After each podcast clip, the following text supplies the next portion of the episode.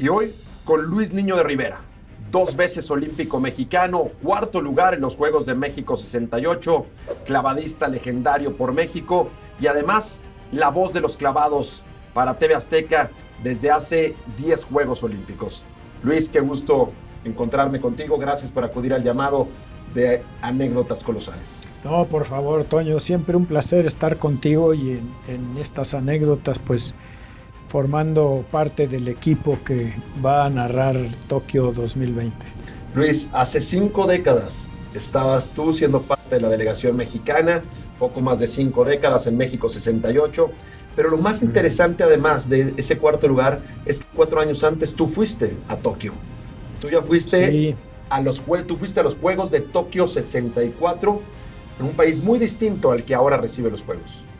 Sin duda alguna, eh, Tokio en el 64 tenía pocos años de haber terminado la guerra mundial, ni siquiera llegaba a 20, y todavía menos años de haberse abierto al mundo. Este, no conocían en Japón los jóvenes que había más allá del Océano Pacífico. Y para ellos fue tan relevante como para nosotros poder ir a Japón. La Villa Olímpica curiosamente, fue eh, en lo que eran las barracas del ejército americano en Japón, que las utilizaron para los atletas que fuimos a competir, el público extraordinario, la gente muy interesada en conocer a los atletas, eh, son muy respetuosos, muy eh, apegados a su origen, pero muy abiertos a recibir visitantes de fuera cómo, cómo se vivieron esos juegos, qué tanta austeridad había debido a la cercanía de aquel momento. Sí, por supuesto, Japón económicamente estaba levantándose. Yo creo que utilizaron eh, el movimiento olímpico para detonar su despertar económico, su nueva participación en el mundo después de la terrible derrota, las dos bombas atómicas, el, gran daño que hizo la guerra mundial a todos, a Europa, a Japón, a propio Estados Unidos. Entonces, retomar la eh, actividad eh, económica, social, política en Japón era relevante, pero darla a conocer al mundo era más. Hicieron unas instalaciones espectaculares. La alberca olímpica, el estadio de voleibol eran lugares hermosísimos, son todavía, ahí están. Y Japón quería darle a conocer al mundo sus avances. Eh, lo lograron, hicieron una estupenda labor. Y claro, la calidad de la competencia en los Juegos Olímpicos fue muy elevada. ¿Quiénes eran los grandes deportistas de aquel tiempo, las grandes figuras de esos Juegos Olímpicos y también quiénes eran tus, tus adversarios en el mundo de los clavados? Sí, por supuesto. Eh, eh, en la natación, Don Schollander fue la gran estrella, ganó cuatro medallas en 100 y 200 libres en los relevos. Eh, Donna de Varona, este, Don Fraser de Australia, gente muy destacada en la natación y en los clavados, por supuesto. Estados Unidos venía de arrasar en Roma. Había ganado Bob Webster los 10 metros en, eh, Roma y había ganado eh, Gary Tobian los 3 metros, Sam Hall había seguido segundo lugar, Juan Botella tercero. Este, y entonces eh, había un clavadista joven, nuevo, norteamericano, de 10 metros, Bob Webster, que tenía que aprovechar el momento para ganar los Juegos Olímpicos y este, lo logró, repitió de, Roma en Tokio, pero se encontró un jovencillo italiano muy interesante de nombre Klaus Di Biasi, que sacó medalla de plata, que nadie conocía más que su papá y sus entrenadores. Y venía con otro jovencillo Giorgio Cañoto, también muy buen clavadista, particularmente en los tres metros, como que se habían dividido eh, Klaus en 10 y Giorgio en, 3 metros.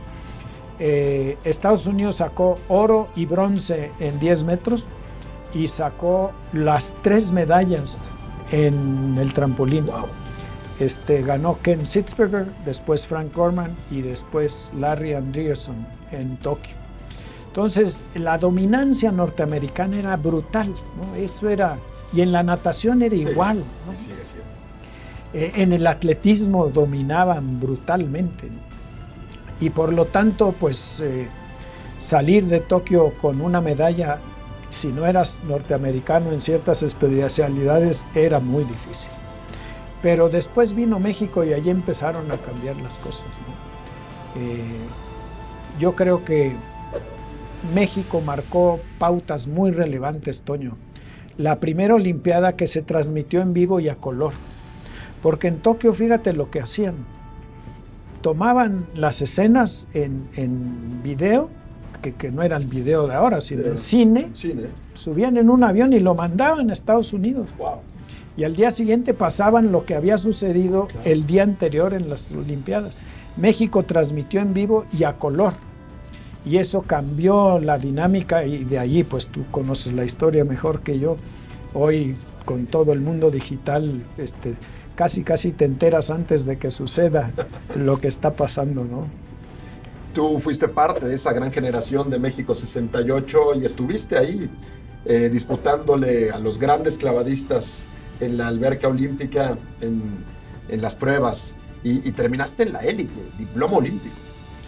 Pues sí, quedé en cuarto lugar. Dicen que hay dos lugares que son malísimos, el cuarto y el treceavo. El treceavo porque pasan 12 a la final, entonces ir a ver la final desde la tribuna no es simpático, pero el cuarto lugar cuando estás así que puedes tocar la medalla, pues también es difícil. Sin embargo, pues hay un quinto y un sexto y un séptimo. Este, el clavadista a vencer en los Juegos de México fue sin duda Claudio Biasi, y que no solo ganó eh, la plataforma, sino que quedó en segundo lugar en el trampolín. Eh, quedó Bernie Wrightson en primer lugar de Estados Unidos, segundo DiBiase y tercero Jim Henry. Y en los 10 metros, México, en eh, los clavados de Álvaro Gagiola, sacó medalla de plata, lo cual fue muy relevante. Pero también en la natación, cosa que no se daba con facilidad, pues el Tibio Muñoz, Maritere Ramírez, este, Memo Echevarría, Laura Vaca, bueno, fueron momentos brillantes en el deporte y desafortunadamente para México, mi Toño, eh, sacamos nueve medallas olímpicas que no hemos podido repetir en los 53 años que se están cumpliendo ahora en octubre de los Juegos Olímpicos que han transcurrido, pues México no ha podido igualar las nueve medallas, tres de cada uno de los metales eh, que se obtuvieron en el 68. ¿Por qué debemos, por qué debemos ver los clavados en Tokio 2020? ¿Por qué tenemos que seguir al gran equipo mexicano? El equipo mexicano ya es, podemos decir que es una de las potencias mundiales en clavados, siempre compite, se mete a finales, eh, es el deporte que más medallas le ha entregado a México con 14 a lo largo de la historia por qué debemos estar muy, muy conectados con los clavados en Tokio y escuchándolos eh, a través de tu palabra. Gracias. Este, pues mira, eh, los clavados participaron, o los clavadistas mexicanos participaron por primera vez en Juegos Olímpicos en 1928 con Federico Mariscal y después en 1932 en Los Ángeles con un equipo relevante que pasaron a final varios de ellos. Y después vino eh, la, Olimpiada de Alemania del 36, que fue muy complicada, muy controvertida. También tuvimos clavadistas en finales y la guerra mundial suspendió el 40 y el 44. Eh, Cuando se reanuda eh, el movimiento olímpico en 1948, México obtiene una medalla de bronce, la primera en clavados con Joaquín Capilla, y gana medallas en Londres, en Helsinki, en Melbourne, en eh, Roma, una tras otra, con Joaquín Capilla ganando dos medallas en Melbourne en el 56, bronce y oro. Después Juan Botella, bronce en Roma. En Tokio no sacamos medalla y después en México Álvaro Gagiola y después vienen muchos clavadistas. Eh, Carlos Girón, Chucho Mena, Fernando Platas, y los jóvenes que están ahora, que son brillantes, ¿no? Eh, Iván García, este, que, que, va a competir ahora, tiene una medalla de plata, Alejandra Orozco tiene otra. Este, o sea, llegamos a los Juegos Olímpicos como equipo nacional dentro de los cinco mejores del mundo. Entonces, no tenemos otro deporte en donde eh, la consistencia a lo largo de las décadas nos dé seguridad de que va a haber medallas, eso sin duda alguna. Hay calidad y sobre todo hay capacidad técnica. Tenemos entrenadores de primer nivel mundial. Luis, con esta ilusión, con esta ilusión nos quedamos, invitamos a todo nuestro público a que vivan con nosotros Tokio 2020. Luis Niño Rivera, dos veces olímpico por México, cuarto lugar en México 68, pero sobre todo un apasionado del olimpismo, de tu deporte y la voz de los clavados en México. Gracias por acudir al llamado de anécdotas colosales. No, al contrario, siempre agradecido yo y pues es un honor trabajar en este equipo que, que va a levantar a TV Azteca al nivel más alto con medalla de oro en los Juegos Olímpicos como siempre lo hacemos. Gracias Luis, vamos a contar una gran historia.